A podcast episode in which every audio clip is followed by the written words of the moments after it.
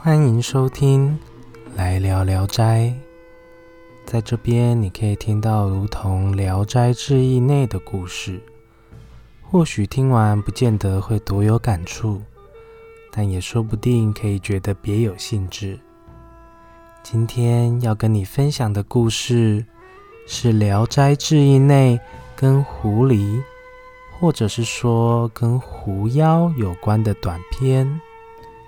接着要跟你分享的是伏狐的故事。伏狐，从前有个翰林院的官员，姑且以名称为某太史好了。这个太史被狐妖给迷惑缠身，整个人骨瘦嶙峋，看起来病恹恹的。请人画符咒或是做法等方式都用尽了，但都不太见效。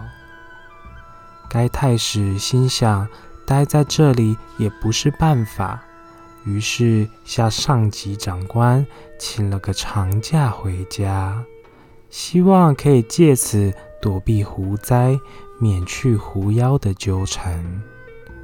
没想到那太史前脚才刚走。那狐妖后脚就跟了上来，太史更为害怕了，但却又苦无办法来对付。后来在返家旅途的某日，太史落脚着陆城门外，暂时休息的时候，有个看似江湖郎中的人，摇着铃铛接近太史。其表明自身有伏虎妙方，太史听了喜出望外，便连忙请其帮忙治这个狐妖。结果，这个江湖郎中竟然给了这个太史一帖药方，是房中术所用的，可让太史的下半身金枪不倒，百战不屈。这郎中。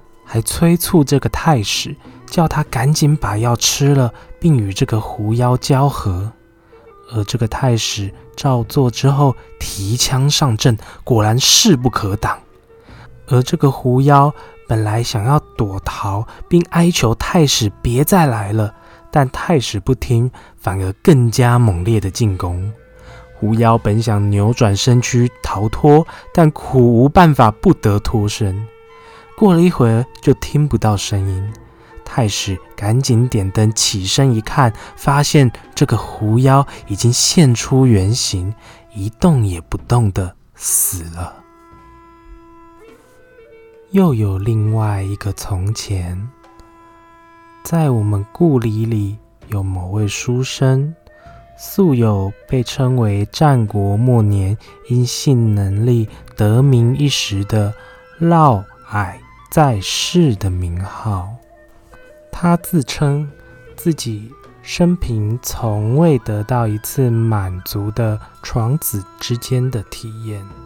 某天，这个书生夜宿在外的一间空屋，四周都没有灵房。忽然间，跑来一位妙龄女子，书生他门都还没打开，就已经能进入屋内。这书生心里知道，这个女子应该是狐妖所变，也就欣然地与其接近。没想到，这狐妖才刚解开衣物，那个书生就势如破竹地直接与其交欢。狐妖惊声喊痛，发出吱吱的叫声后，如猎鹰脱钩一样，穿过窗子就溜走了。而书生还望向窗外。发出亲昵的声音，哀求着希望狐妖回来，但狐妖早已消失得无影无踪了。只能说，这真是个讨伐狐妖的猛将。书生应该把“驱狐”两个字当作招牌，并以此为业才是。以上为《聊斋志异》内伏狐这个短篇故事。而这个短片内提及了故事架构相近的两个小故事，内容都是降服狐妖，而且都是用房中术降服的。只不过一个是有用药，而另一个则是天生有过人之处，两个都算是跟情色话题有些相关。而妖孽作祟与人的情欲流动，在古今中外也很常被一起提到的。起初可能是因为推动人类前进的两大动力，分别为贪婪与恐惧。若有一个故事能在两方面一次满足，那也是人们茶余饭后得以闲聊的好话题。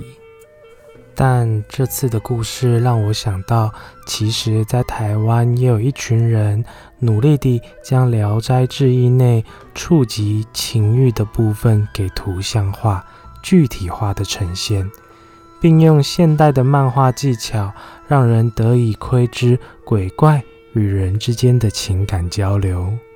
若各位听众有兴趣的话，可以搜寻“三色方”这个曲名。源自三分颜色开染坊的概念，其中《聊斋夜话》这个画呢是画作绘画的那个画，当中有篇《狐媚》，正是取材自《聊斋志异》内与狐妖有关的改编之作。所以，如果有听众对于本片内关于人与狐妖间怎么进行床上活动有兴趣的话，刚才的资讯可以参考一下。不过，或许也是因为有这短片，才启发了后代创作者的灵感。所以，第一篇讲到什么金枪不倒的媚药啊。以及第二篇讲到的，才刚解开衣服就上阵，好比见面五秒开始战斗一番，都可以是历久弥新的好题材。话说回来，《聊斋志异》这则短片，依旧是以男性观点来看狐妖这件事，而且还用更为戏谑的方式来描绘驱赶狐妖。就如同男生之间在讲热色话，遇到事情的解决方式不外乎抓去做三杯，或者是刚他之类没有营养也没建设性的话。所以说，这两篇故事说不定也脱胎自男人们凑在一起瞎掰的故事。